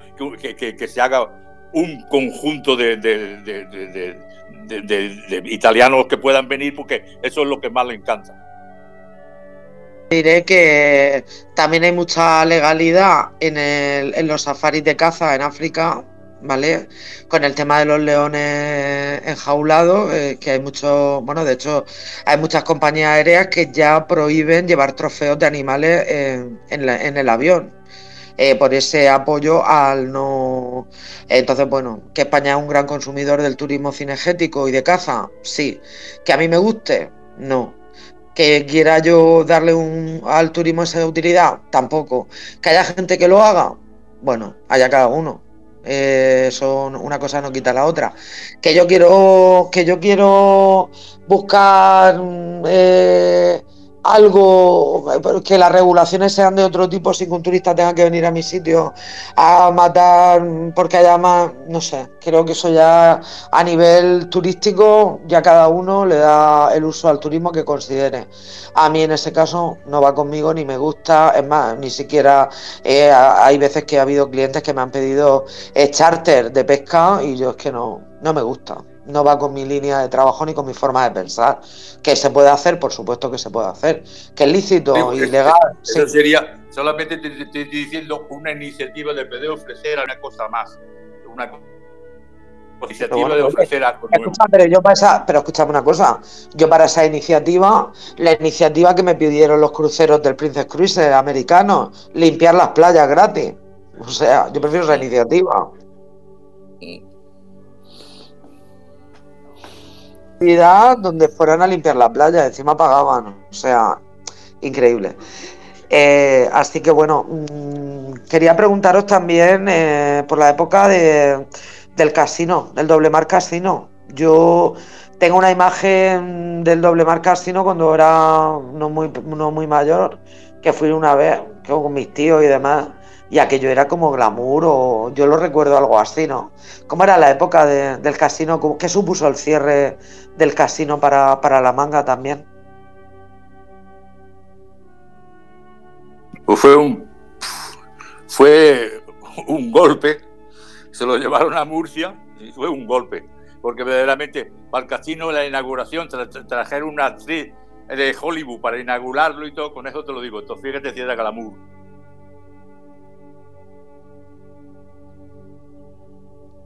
No, me imagino mucho que de hecho mm, cuando, bueno, sabéis que, que Rock Hotel escogió el casino después de, la cadena que había y hicieron una remodelación de salones. Aquí el hotel la verdad es que está teniendo un poco de mala suerte, porque este año también ha tenido un problema este verano. El Hotel Doble Mars, que creo, si no me equivoco, el segundo hotel más grande o el más grande de toda la manga, con habitaciones de toda la manga. Eh, aquella zona también necesita una revitalización. Porque hay una cosa que está clara, en la manga, donde están los hoteles es donde más vida hay y donde más movimientos hay. Entre mares, cabanas, delfines, gaviotas, eh, galúa, eh, mangalán. Eh, donde están esos hoteles, para mí deben de ser zonas impecables. ¿Qué opináis? Pues te opino. Faltan hoteles. Que... Faltan hoteles. Eso es el problema. Los... claro. De eso, tú sabes que enfrente del casino estaba un club de tiro en el cual eh, trajeron árabes y el, árabes fueron a Murcia al corte inglés, cerraron el corte inglés y se trajeron 20.000 eh, cosas de, para montar allí un tinglao por la inauguración del, de frente al casino y luego jugaron en el casino. Era aquello un esplendor, era tiraban los billetes de mil pesetas a, la gente y, los cogían. Eso, eh, los árabes que vinieron allí a, la parte del doble mar. Había un ambiente exótico. Ya vaya una época. Yo nos estáis nos estáis trasladando en esta, entrevista a aquella, aquella época con, lo que habéis conocido. Sobre todo lo estamos dando un enfoque turístico, ¿no? Que creo que es lo más importante, ¿no? Eh, el porqué de muchas cosas, ¿no? De las cuales podríamos entender ahora qué está pasando, ¿no? Eh, a nivel turístico en nuestra zona, ¿no? Luego también hay una reflexión que dice, en turismo dice que hay ciertos perfiles de turistas que no encajan en ciertos destinos turísticos. Eh, ¿Creéis que una de las posibles soluciones a día de hoy en la manga podría ser el conocer el cliente potencial, tal y como está la manga hoy en día, y hacer una buena eh, acción de comercialización y promoción para intentar atraer a ese tipo de turistas? Eh, ¿qué, ¿Qué opináis de eso? Mira, la cuestión, todo está inventado pero la cuestión hay que, hay que irse al turista y hay que irse, el que mueve es el tour operador y la línea aérea. Es decir, si tú no convences al tour operador que coja un charter para venir aquí, estamos pegándonos porrazo contra lo que sea. Porque normalmente, por muy bonito que sea, tan, tiene que venir por su propia cuenta, pero si no hay un medio de locomoción, avión o lo que sea para venir, estamos en la misma. Es decir, que verdaderamente hay que hacer promoción en todo y, normalmente también prepararlo para atraer a ese turista, porque eh, tenemos varias variedades. La gente que va al campo de golf no va a la manga normal, y la gente que va a la manga normal no va al campo golf. El otro día em, estuvimos haciendo precisamente lo que aquí estamos hablando, es decir, estuvimos haciendo un fan trip de los que se hacían antes, muchos eh, con turoperadores británicos mm, para promocionar el tema del ecoturismo en la manga. Concretamente, para dar a conocer eh, los espacios naturales que tenemos en Calblanque. Eh, em, ¿Cuál es una de las cosas que nos encontramos? Pues porque el ecoturista o el turista que va a buscar necesita alojamientos rurales, alojamientos pequeños, pero no se tiene por qué descartar los grandes hoteles. Es decir, que empecemos a vender eh, un respeto al medio ambiente con, eh, haciendo cicloturismo, haciendo experiencias gastronómicas, eh, viendo el Mar Menor desde otra perspectiva, con turismo náutico sostenible, el paddle surf, el kite hacer buceo, ecobuceo. Tenemos una cantidad de recursos impresionantes que nos podrían servir para poder mm, darle una imagen muy diferente a la manga. Eh, pero para eso pues, tenemos que seguir trabajando y tenemos que seguir eh, todo a una, porque en ese fan trip estaban los espacios naturales, estaba Murcia Turística, estaban las empresas turísticas, ecoturísticas en este caso, eh, dos o tres que éramos muy pocas, porque de, esta zona, Casa Jordana, Posidonia Turismo y demás, y estuvimos hablando de cosas que a mí me, enorgullecían, que hace unos años, los años 80, esas cosas no se hubieran hecho, como por ejemplo el tema de la protección de la posidonia oceánica, el tema de, la protección de la tortuga eh, marina en las playas de la Manga, eh, con toda esa infraestructura que se hizo alrededor, el tema de, de, bueno, de seguir sensibilizando sobre el Mar Menor, y el, y el turoperador británico, cuando hablaba, cuando le contaba lo del tema de las tortugas, me decía, es increíble. Dice, nosotros nos hemos ido ahora a Costa Rica a ver el tema de las tortugas. Y yo en ese momento también pensé, sí, pero cuidado, que no nos pase como nos pasó en aquella época, que explotemos tanto las cosas que acabemos cargándonoslas. Entonces ahí es donde está eh, el trabajo del ecoturismo, el ser guardián de esos recursos también. Todo no vale por vender. Estoy contigo, pero lo que te quiero decir, todo eso que estás diciendo y todo, hay que plasmarlo, bien ser en una película y todo, coger la maleta y llevárselo al tour operador. Y el tour operador cuando dice, oh, estoy convencido de que verdaderamente me encanta esto, entonces vienen, lo ven por un fan trip y entonces cuando él coge y, hace un charter, porque si no, estamos en las mismas. Sí que es verdad promocionar, promocionar y promocionar. Promocionar. en un caso, para, para ser justo, eh, tengo que decir que Murcia Turística eh, también es un trabajo eh, muy bueno de captación de turoperadores británicos interesados en turismo de naturaleza en las zonas de costa, por el tema de, del Inerit Med. Se hizo un trabajo en conjunto con, con medio natural y espacios naturales y con nosotros, con los empresarios de ecoturismo. Y para mí ese es el camino, trabajar todos de la mano para poder eh, a ese turoperador recibirle y que vea las cosas como las tenemos y qué cosas se pueden mejorar y trabajar con ellos también en eso. Es decir, nos queda todavía un camino de renovación. Estoy contigo, pero ese cliente es un 3% de lo, de lo que mueve un turismo de masa, porque en Benidorm, fíjate lo que hacen, masas y masas y masas, y fíjate cómo está, la primera en toda Europa, se puede decir pero la verdaderamente hay que tenerlo todo, pero eso hay que explicárselo y que venga. Y naturalmente el 3% de, de naturalistas que venga, bienvenido, pero lo que hace falta es tener un, un, un, cliente que pueda llenar las mil camas del hotel, del hotel eh, de, allí de, la parte norte. Y, primera pregunta que tenemos. Sí, está claro, pero la primera pregunta que tenemos que hacernos es. Eh, Fuera de verano, aquí no podemos tener un turismo de masa. Está claro. Un turismo de masa aquí no va a volver. Ah, eh, fuera de lo que es estación de verano, no. No va a volver.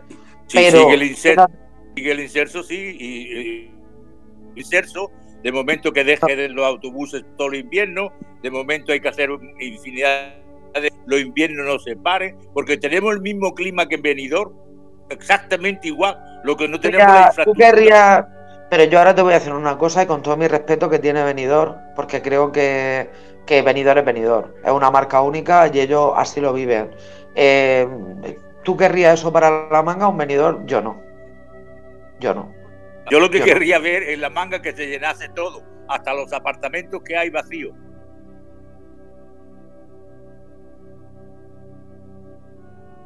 Ahí Yo sí pienso que en invierno se puede estar perfectamente aquí porque los deportes eh, de mar eh, eh, se puede practicar aquí, el, clima es, fantástico.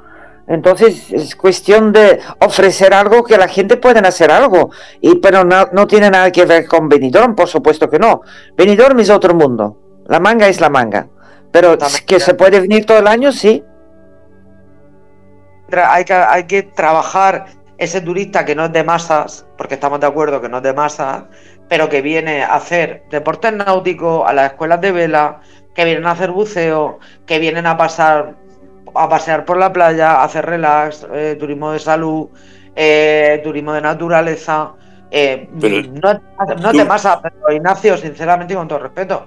no, pero tú estás, tú mismo lo estás diciendo. Es decir, todo eso un poquito, un poquito, pero de dejar la manga abierta es normal que se pueda hacer. Cuando la dejes abierta, empezarán a venir esos poquito a poquito y así llenará. Porque normalmente es la pescadilla que se muere que la cola.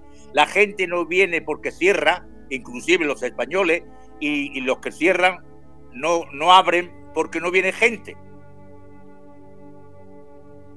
Y luego otra cosa, mm, hay que apoyar el comercio local. Esa gente que está abierta todo el año aquí en la manga. Eh, esas escuelas de vela que están todo el año abiertas en la manga, esas tiendas que están abiertas todo el año en la manga. Te, te pongo un ejemplo. En el 72, nosotros en Roqueta del Mar pasaba exactamente igual. Hasta octubre y luego en octubre todo cerrado, completamente. Entonces nosotros nos fuimos, habíamos dos agencias de viaje, nos fuimos al alcalde y dijimos, mire, para que normalmente en invierno funcione lo que es Roqueta del Mar y toda la urbanización y todo, tendríamos que ser de que en invierno usted rebajara de pagar, vaya, a los que están pagando la contribución de los locales y los que estén haciendo normalmente de barman tal y tal, que tuviesen un recorte esos seis meses. Eh, hasta que empezasen a venir gente de Almería mismo y al mismo tiempo traer nosotros grupos de turistas para que empezase el invierno. Se firmó, a los, se firmó. en dos años y pico ya, nos, ya se acabó de que el ayuntamiento ayudara a lo que es eh, algunas cosas, ¿no? Es decir, de, no, le quitaran, tenían un, comercio, pues le, tenían que pagar eh, seis meses, esos seis meses se los rebajaban. Y funcionó perfectamente. A los dos tres años ya había la gente de por sí, porque se quedó en invierno. Y ya el ayuntamiento se, se hizo, ya no se hizo cargo. Hay que buscar iniciativas y políticas turísticas que sumen a un plan estratégico general de La Manga en este caso y que los dos ayuntamientos unidos sigan ese plan estratégico con la Consejería de Turismo y los empresarios. Aquí falta unidad, falta unidad a todos los niveles. Desde mi punto de vista, vamos, falta eso. Poquito a poquito, pues a ver si podemos conseguir eh, yo ya te digo, yo siento auténtica admiración, pues por eso eh, Kite Center más Kite que están abiertos todo el año con sus cometas navegando. Eh, el área de Estambul, me encanta, qué locura. Toda esta gente de la manga que está abierta todo el año, que cuando necesita algo, su las farmacias, los estancos, los supermercados, gente que está aquí, que sube la persiana todos los días. Esa gente es la que tenemos que apoyar, los locales también para que esa infraestructura esté abierta todo el año también. Porque parece que no, pero luego cuando vienen esos grupos aquí, dices, es que aquí no tenemos nada que hacer. Pues no, se puede tomar un café aquí, el Dolce Cabana, es que no quiero que se me olvide ninguno, porque es que son tantos. Los que apuestan todo el año, el Faustino, de. lo que te explicaba yo de Cadilla que se muerde la cola, no vienen porque está todo cerrado y la gente no abre porque no viene gente. Eh, así que, bueno, eh, pues yo eh, os quiero agradecer a los dos que nos hayáis acompañado esta tarde en Terra. Ha sido un súper placer teneros aquí, a los dos. Estoy súper agradecida de poder compartir esta, esta tarde con vosotros. El placer.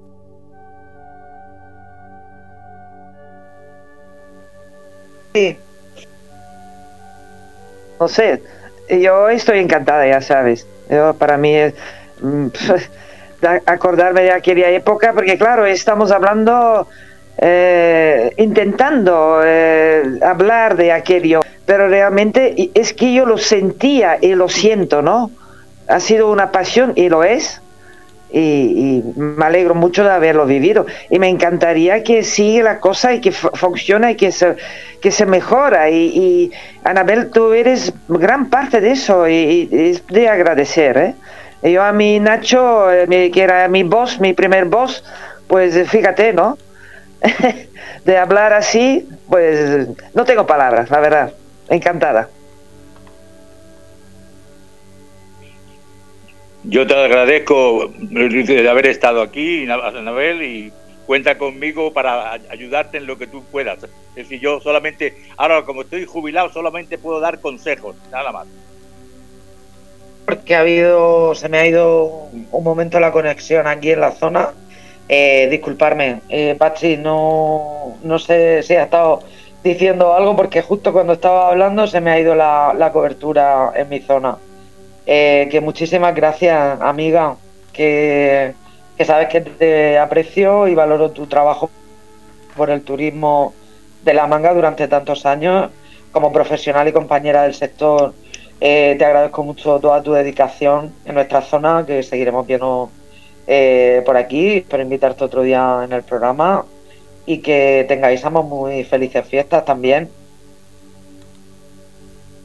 Muchas gracias, Anabel. Igualmente para ti, Anabel.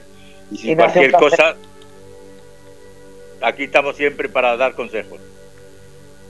Esta entrevista tan interesante con Patsy y con Ignacio eh, con una frase también de, del Dalai Lama, que dice que todos estamos en este planeta como turistas y que nadie puede vivir por siempre. Con lo cual mi reflexión es, bueno, si estamos en este planeta como turistas, vamos a intentar ser los mejores ecoturistas del mundo y dejar el planeta como nos lo encontramos. Gracias a los dos. Gracias a ti por Vulcan. Gracias, Anabel. Un beso. Pero estás ahí. Aquí estoy. Muchísimas gracias por el programa, tanto a Patsy como a Ignacio y sobre todo a ti, por lo bien que lo has llevado y la gente que has traído. ha sido un programa muy, muy interesante. Eh, quiero agradecer una semana más a todos nuestros eco oyentes el acompañarnos. Espero que os haya gustado el programa de hoy. Eh, bueno, de la mano también de dos profesionales del turismo que han sido y son parte de la historia de, del turismo de nuestra zona, que han participado en muchísimas operativas. Eh, que bueno, es importante conocer también sus voces, ¿no? Para entender el turismo de, hoy.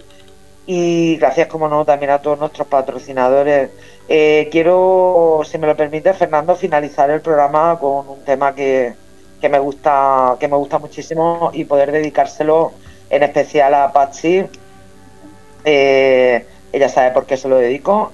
Así que eh, a Patsy y, también eh, a nuestro nuevo patrocinador a Estación Náutica del Mar Menor por su, por su apoyo a, a Terra, una semana más girando.